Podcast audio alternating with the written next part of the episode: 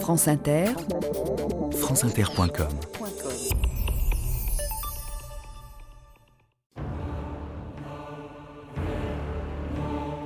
J'ai vu au Caire cet arbre qui produit un fruit dont les Arabes font une espèce de décoction qui est forte en usage.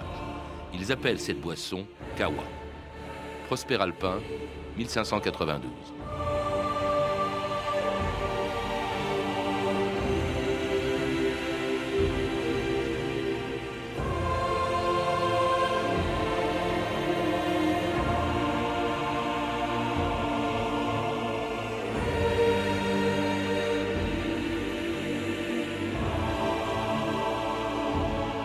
2000 ans d'histoire.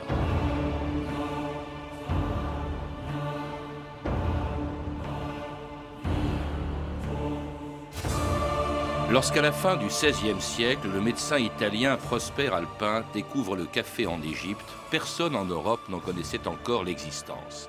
Il n'était cultivé qu'au Yémen et consommé dans le monde arabe, bien avant de traverser la Méditerranée grâce aux commerçants vénitiens et aux soldats de l'Empire ottoman qui ont transmis le goût du café partout où les conduisaient leurs conquêtes.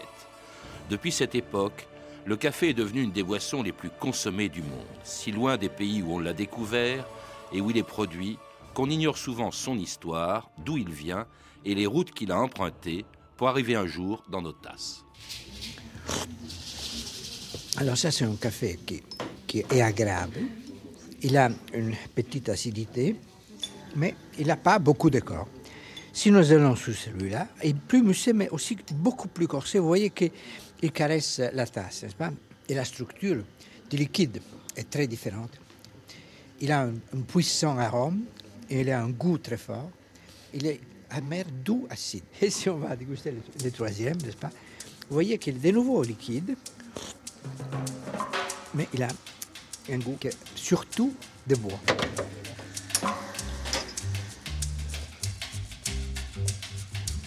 J'aime ta couleur café, tes cheveux café, ta gorge café. J'aime quand pour moi tu danses, alors j'entends murmurer tous tes bracelets, jolis bracelets. À tes pieds ils se balancent.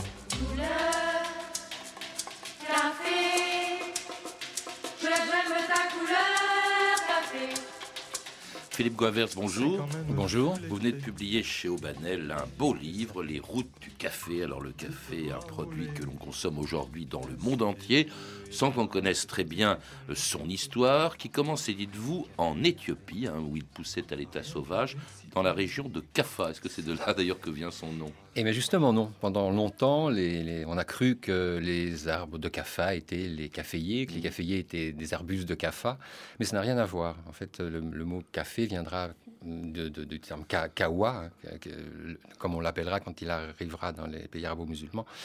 Mais effectivement, c'est dans la région de, de Kaffa et dans le rift africain. Donc c'était intéressant aussi de voir que voilà une des régions où on trouve l'origine de, de l'humanité. Voilà, on trouve aussi l'origine du café. Quand on sait par la suite comment il va accompagner le, développement des sociétés et comment c'est devenu une boisson de l'humanité, c'était intéressant d'avoir ce lien aux, origines en Éthiopie.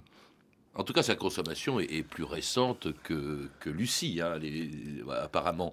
Euh, vous dites d'ailleurs qu'en euh, Éthiopie, où il est né, eh bien, c'était des populations païennes hein, qui, le, consommaient. Euh, et alors, cette consommation faisait l'objet d'un rituel, le culte des arts. C'était quoi? Oui, il, était consommé. D'abord, on le mangeait. On mangeait le café. Il, était, il était cuit, mais, mélangé avec du beurre format des boulettes. Et quand on partait en voyage, on emportait des boulettes de beurre et de café qu'on consommait. C'était une façon de le, consommer. Mais il y avait plusieurs façons de le consommer. Par exemple, on, faisait aussi des décoctions des feuilles de caféier. On les laissait, et encore maintenant d'ailleurs, on m'a dit que ça se faisait toujours dans des régions reculées. On, mettait les feuilles de caféier à, sécher, on les faisait griller, et, après on, les pilait et on en faisait une, décoction. Des feuilles, des petites branchettes aussi, nous dit euh, Jacques Mercier dans, dans un de ses ouvrages. Donc il y, avait, une espèce de religion du café. Voilà, le, culte des tsars, le, café avait une importance fondamentale dans le culte des tsars, puisque c'était avec le café qu'on faisait venir les esprits, qu'on faisait venir les, tsars. Il y avait une manière comme ça très caractéristique de les appeler, c'est de servir le café euh, euh, assez, d'assez haut pour qu'il y ait des éclaboussures autour des tasses et les esprits plus moins importants venaient euh, voilà, prendre leur café des éclaboussures alors que les esprits importants avaient leur propre tasse. Et le, rituel des, des tsars avait euh, sa configuration. D'abord, répandre sur... quoi? Ce sont des, des esprits, c'est le monde de l'invisible. Euh, donc on, faisait appel à eux euh, pour demander de bonnes récoltes euh, quand une, un de ses enfants se mariait, enfin, pour tout ce qui c'est le symbole de fécondité. Le café était lié à la, au symbole de fécondité. Donc on répandait sur le sol du, de, l'herbe fraîche hein, pour que les tsars se sentent à l'aise. C'était une réminiscence de la brousse. On brûle de l'encens. On, on, commence à faire griller les fèves de café sur une poêle et on fait sentir la, fumée. Encore maintenant, euh, on a, même dans un restaurant éthiopien ici à Paris, euh, parfois on voit ce rituel qui est bon, maintenant c'est du folklore, mais c'est pas du folklore en Éthiopie. On fait sentir la, fumée aux, participants et la fumée, c'est vrai que voilà, c'est le lien aussi entre le, monde du visible et le monde de l'invisible, parce qu'elle disparaît. Ensuite, le, la personne possédée par, un, par, un, tsar euh, va euh, faire son rituel de guérison. En, cas, en cas de, de, rituel de guérison, euh, faire sortir le tsar qui possède un individu malade, le faire sortir, le faire parler et guérir, Hmm. l'individu. un culte, comme vous le dites, qui se pratique encore aujourd'hui, Philippe Govertz, puisque en Éthiopie, eh bien, ça s'est fait il y a peu de temps, au micro de Daniel Mermet pour l'émission Là-bas si j'y suis, diffusée sur France Inter le 3 septembre 2001. On part toujours du café vert. Le café est toujours vert, on commence toujours à partir de sel, jamais torréfié. Donc il faut le griller d'abord. Et une fois que ce sera bien torréfié, bien grillé, tu vas voir, il y aura une odeur assez incroyable. On fera sentir à tout le monde. Et après, il faudra le moudre. Tu auras ce bruit de pilon qui, qui sera quelque part dans le jardin, parce qu'on sort de la maison pour le faire. Donc ce sera de la poudre torréfiée. On mettra d'abord de l'eau dans la cafetière. Une fois que l'eau sera chaude, on mettra. C'est plus une infusion. Et après, il y a trois cafés. La cérémonie, c'est trois cafés. Le premier étant le plus fort. Après, on recommence, on remet de l'eau sur le café, donc il est un peu moins fort. Et le troisième, c'est le moins fort. Et quand tu es enfant, tu commences à boire le troisième café d'abord. Après, on recommence, on remet de l'eau sur le café, donc il est un peu moins fort. Et le troisième, c'est le moins fort. Et quand tu es enfant, tu commences à boire le troisième café d'abord. Après, le deuxième, le troisième. À chaque fois, c'est trois cafés, donc ça prend un certain temps. On recommence, on remet de l'eau sur le café, donc il est un peu moins fort. Et le troisième, c'est le moins fort. Et quand tu es enfant, tu commences à boire le troisième café d'abord.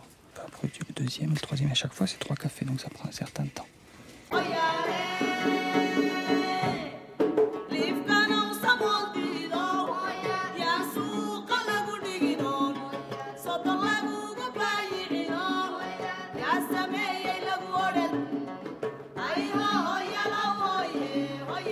Et c'était un extrait de La si j'y suis en 2001, bien avant que le café ait quitté l'Éthiopie pour s'installer au Yémen au XVe siècle en traversant la mer Rouge. La mer Rouge, vous citez même Philippe Guavers, une très belle légende, celle d'un berger qui aurait découvert le café parce qu'il voyait ses chèvres tout à fait surexcitées en ayant mangé des grains de café. C'est une des légendes qui, qui court euh, au, Yémen. Euh, parce que le, en fait, le café va arriver au Yémen effectivement au XVe siècle, avec tout de même un petit mystère, c'est que Avicenne au XIIe siècle, dans un traité de pharmacologie, parle d'un produit, d'un pharmacopée local, euh, qui est le boun. Le, le boun, euh, est-ce que c'est le boun éthiopien qui était déjà là au XIIe siècle? C'est un des, problèmes des historiens, mmh. parce que XIIe siècle, et après, on n'en entend plus du tout parler, bien que des voyageurs soient venus et, et parlent de la région, décrivent les plantes de la région mais on parle plus du tout du boune. Alors, est-ce qu'au XIIe siècle, le, café était déjà là? C'est un des mystères. Mais son, son, expansion va vraiment démarrer, effectivement, à la fin du, XVe siècle. Alors, ce, ce, berger euh, yéménite, euh, qui, qui, était juste à côté d'un monastère chrétien, découvre que ses chèvres, parce qu'elles mangent du café, sautent toute la nuit, elles ne sont pas fatiguées.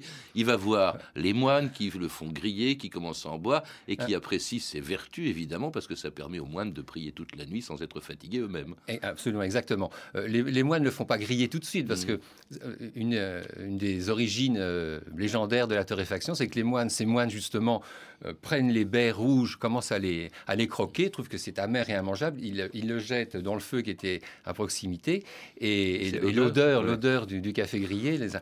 Simplement, pour, pour ce qui est de la légende, là, c'est une légende chrétienne, alors que euh, le- la les principales légendes qu'on a sur l'origine du café au, au Yémen sont des, des légendes musulmanes. Ce sont des soufis qui ont qui sont censés avoir introduit le café euh, au Yémen euh, à la fin du XVe siècle. On, trouve, on trouvait d'ailleurs en Éthiopie pareil, hein, des, des légendes euh, musulmanes et des légendes chrétiennes dans le nord du pays. hein. Alors ce café intéresse aussi justement l'islam, vous le dites, il se répand en Arabie, à la Mecque. D'ailleurs, il y a une controverse, hein, il a même été interdit à plusieurs reprises, le, le café, il n'a pas été forcément bien accueilli par l'islam tout de suite. Il a même été interdit 1500, ouais. En, Égypte, je crois. En, en- en 1511, à la Mecque, euh, alors qu'il commençait à se, répandre euh, dans, la population autour des soufis, autour de ce monde des mystiques euh, religieux, un, soir, l'émir, euh, le, gouverneur de la Mecque, Kaïbeg, se promène euh, dans les lieux saints, fait sa prière et traverse la cour de la mosquée. Et il aperçoit dans un coin de, la cour un groupe d'individus assis par terre en train de boire quelque chose en se passant la tasse à la ronde. Ils étaient éclairés par une torche et quand le, gouverneur s'approche, ils éteignent la torche comme s'ils étaient pris comme ça euh, en train de faire quelque chose d'illicite. Et, et ce qui a choqué euh, le gouverneur de la Mecque, c'est que la façon de boire était la façon de boire du vin avant que le vin soit interdit. Donc il a tout de suite pensé que dans la cour de la mosquée, boire du vin, c'était une hérésie complète. Enfin, donc, il a- oui. Ben, il, il a réuni les docteurs de la loi euh, le lendemain, fait une grande réunion pour essayer d'interdire euh, le, le- le café qui découvre à ce moment-là. Et là, en, en 1511, ça va devenir une affaire d'État parce que le gouverneur représentant euh, l'administration temporelle va se trouver confronté au, pouvoir spirituel qui, lui, défend le, défend le café. Et c'est le sultan du Caire qui va être obligé de trancher. Et lui va trancher en faveur du café. Alors heureusement, effectivement, le café va continuer ses pérégrinations. Il va être également, les Turcs vont se convertir et à l'islam et, euh, et au café. Euh, et puis, euh, le café, cela dit, vient toujours et viendra toujours pendant deux siècles du Yémen qui en garde le monopole. C'est lui et lui seul qui produit du café et qui l'exporte par son port de Mocha. Euh, Philippe Guavert. Oui, oui, il va garder jusqu'en 1690, hein, il va garder le, le monopole de la production du café. Et, le premier axe de, de commerce, ça va être Mocha, le Caire, hein, Mocha, la mer Rouge, le Mocha Caire. qui a donné son Et- nom à, justement Mocha. à une espèce de café. Et, mais après, lorsque en 1517 le- le- le- les Ottomans prennent le Caire, euh, ils vont prendre aussi en main le commerce du café. hein, et, et c'est un deuxième axe de progression là qui va se mettre en place en partant du Caire, Alep, Damas et Constantinople. Et de là, il va arriver alors en Europe où il a un succès euh, considérable au point d'ailleurs euh, euh, d'être consommé abusivement par un célèbre écrivain du 19e siècle euh, qui en faisait une consommation immodérée pour travailler la nuit, Honoré de Balzac. Quelle heure est-il? Minuit, monsieur. Alors à la bataille. Apporte-moi mes munitions. Vos munitions? Oui, enfin du café, brûlant et très fort. Extraordinaire, votre maca. Encore plus moelleux que la dernière fois. Hum? C'est le petit Jésus en culotte de hein Bon, tant pis, c'est une folie. Deux grands sacs de votre enfant Jésus. Monsieur est décidément un fin connaisseur.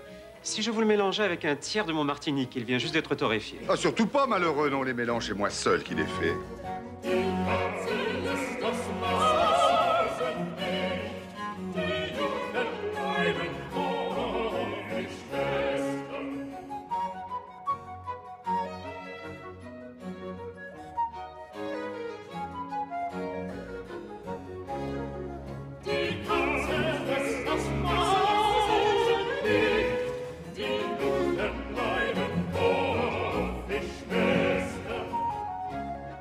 Et c'est la cantate du café dont j'ai appris par vous qu'elle avait inspiré Bach, comme euh, elle inspirait aussi Balzac, on l'a entendu, c'est Bach, hein. euh, ce café qui est arrivé en Europe euh, de deux manières. Il est arrivé d'abord par Venise, dites-vous, Philippe Guavert. À partir de Constantinople, il va progresser vers l'Europe par deux voies. Une voie terrestre, hein, par Budapest, Vienne, et une voie maritime par Venise et Marseille. Et le premier, la première cargaison de café, elle est signalée à Venise en 1624, assez tôt, hein, mais parce que Venise, depuis le XIe siècle, avait des relations privilégiées avec Constantinople, avait ses entrepôts à, Constantinople, hein, sur, euh, sur, la Corne d'Or. Et, donc, ils ont vu arriver le café, ils ont vu s'installer le café, et les voyageurs ont commencé à, emporter le café dans leurs bagages. Et, c'est arrivé euh, à Venise, qui connaissait, euh, par Prosper Alpin, hein, dont on parlait au début, qui connaissait déjà un petit peu l'existence du café.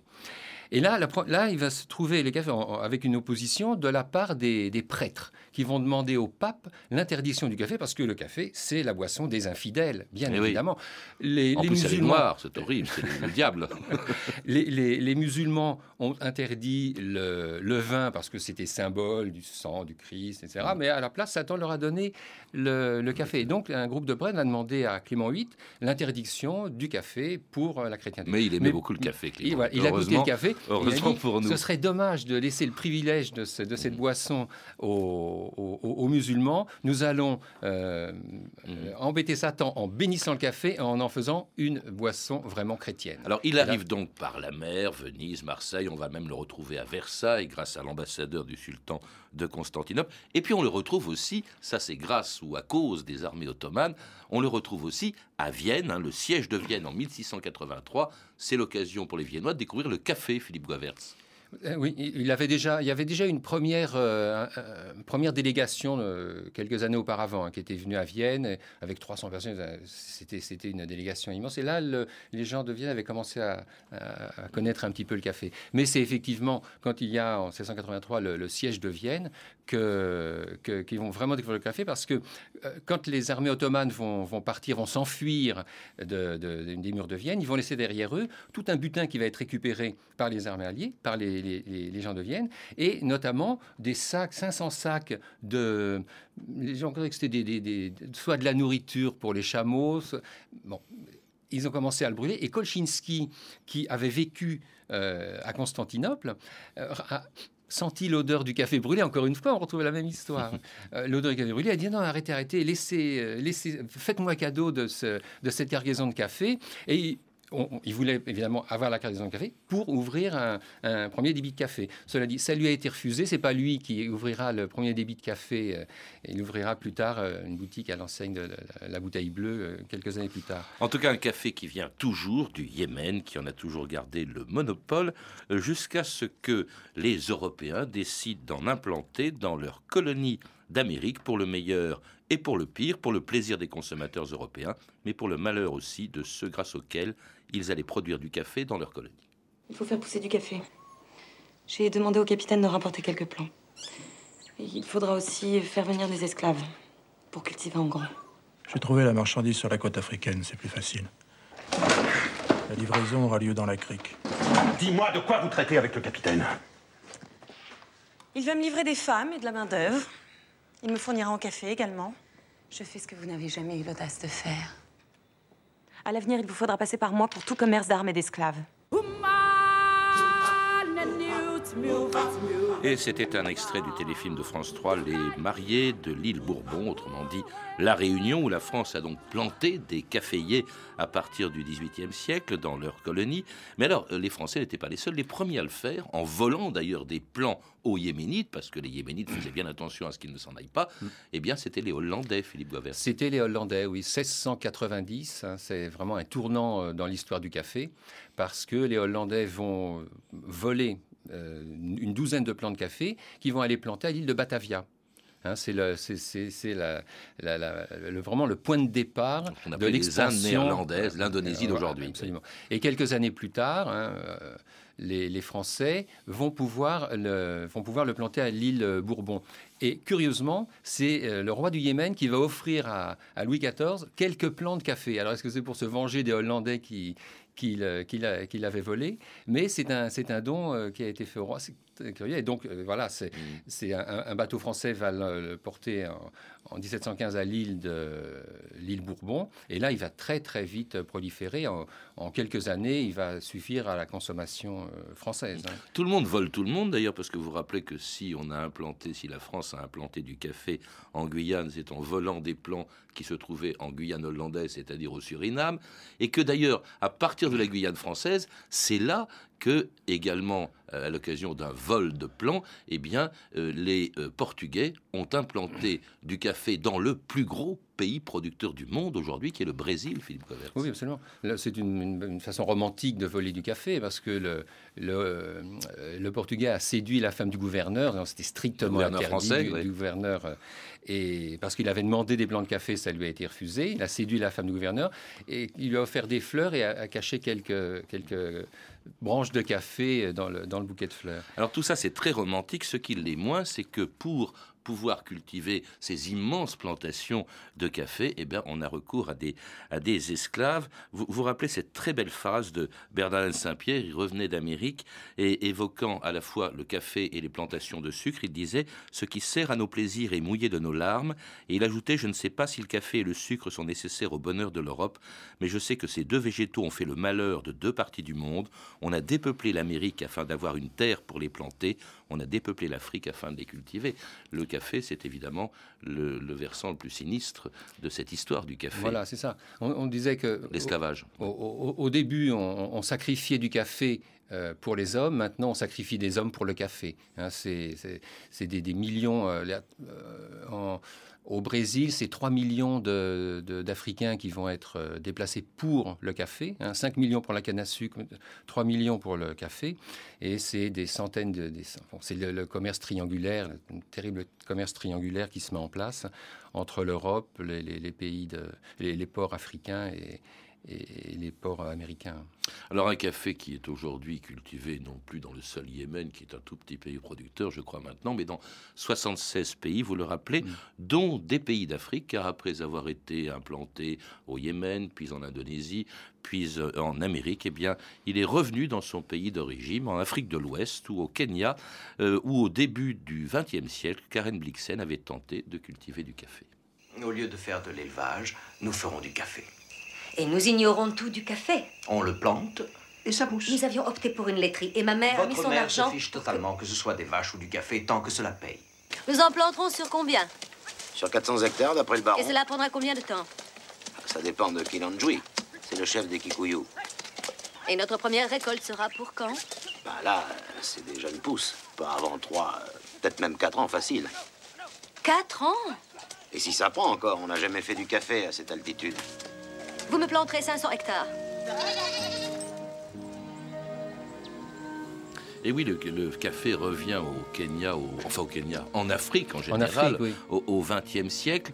Euh, c'est- oui. Ça, non, un, un- point important, c'est qu'au 19e siècle, on découvre une eau dans, dans, dans la- dans l'Afrique de l'Ouest. On va découvrir le Robusta. hein. On a découvert euh, l'Arabica dans la- la- l'Afrique de l'Est. On va découvrir le Robusta dans l'Afrique de l'Ouest. hein. Et donc, le 19e siècle, ça va être. en- le café va s'étendre dans, dans tous les pays de la ceinture euh, tropicale. Le Robusta, effectivement, qui est plutôt un café de plaine, vous donnez des chiffres, hein, qui est cultivé entre 300 et 1000 mètres, donc on peut le cultiver en Afrique de l'Ouest, euh, mais c'est un café, dites-vous aussi, de, moins bonne qualité. Au total, il y a 60 d'ailleurs espèces de, de café produits dans 76 pays, dans des conditions d'ailleurs toujours aussi difficiles. Euh, il faut le cueillir à la main, dites-vous, Philippe Guavertz. Voilà, il faut le cueillir. euh, Le, bon café d'altitude, il faut le cueillir grain par grain parce que le mûrissement euh, s'étale sur euh, plusieurs mois. Donc on va repasser pendant trois mois, les, paysans vont repasser pour chercher les grains les plus mûrs, hein, les, les cerises rouges. Donc, euh, donc ça fait que ça fait que c'est ça, ça donne du travail à une grande population qui est évidemment honteusement euh, e- exploitée, mais ça donne du travail. Je dis ça parce que il y a actuellement des recherches qui sont faites en manipulation génétique pour faire en sorte que le café se mûrissent en même temps. C'est-à-dire que ça va être un drame, un drame pour les populations qui vivent dans la cueillette du café, parce que maintenant, si vraiment c'est mis au point, il n'y aura plus qu'une seule, euh, qu'une seule cueillette, qu'un seul passage. Il y a tellement d'espèces de café et de manipulations, euh, dites-vous, que finalement, on ne boit jamais le même café. Par exemple, euh, une fois qu'on a cueilli les cerises, c'est-à-dire les grains les plus rouges du café, eh bien, il y a deux voies. il y a ce qu'on appelle, ce que vous appelez la voie sèche, la voie humide, pour le préparer. La voie humide étant celle qui donne les cafés de meilleure qualité. C'est ça, oui. La, voie humide, c'est-à-dire que les, les, cerises de café sont versées dans un bac, ensuite passent dans une dépulpeuse où on, on sépare la, coque euh, des, grains et les grains après sont mis à sécher sur des aires de séchage en, plein air. Mm. Alors que la voie sèche, la, cerise une fois cueillie est mise à sécher sur les aires de, séchage. Hein, donc ça fait un café un petit peu plus amer.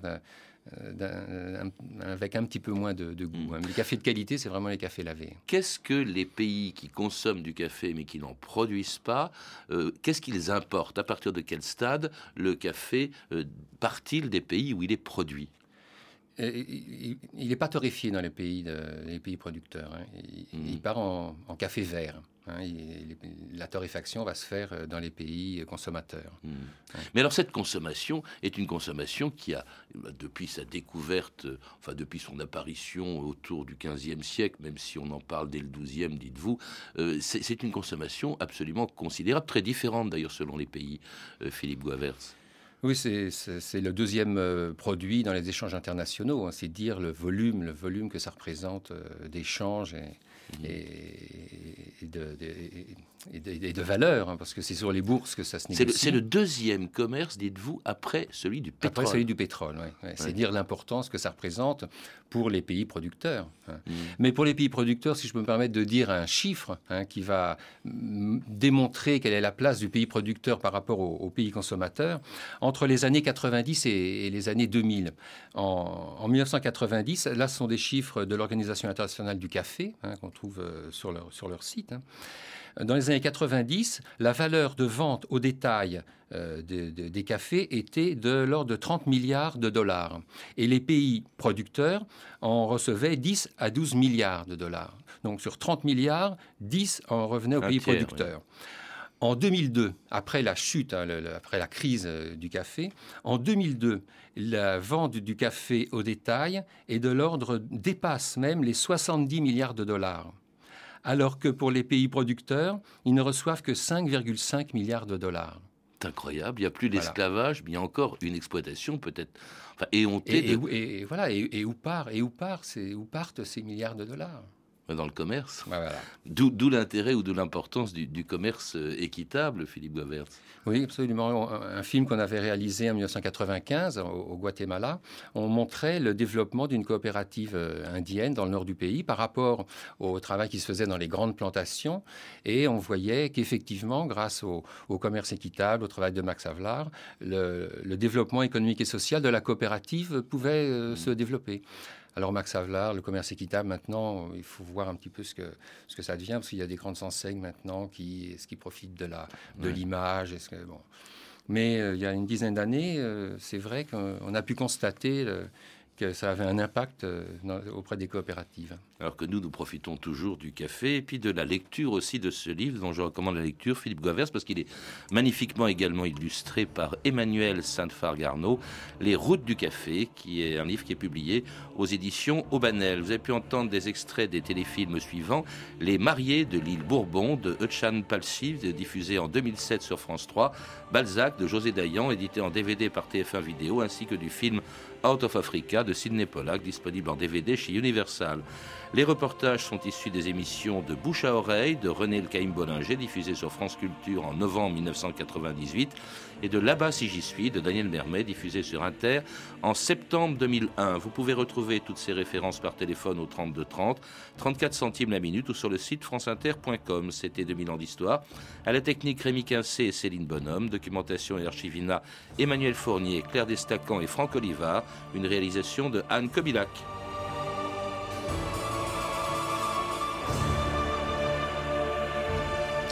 Demain, dans 2000 ans d'histoire, une impératrice, Élisabeth d'Autriche, plus connue sous le nom de Sissi.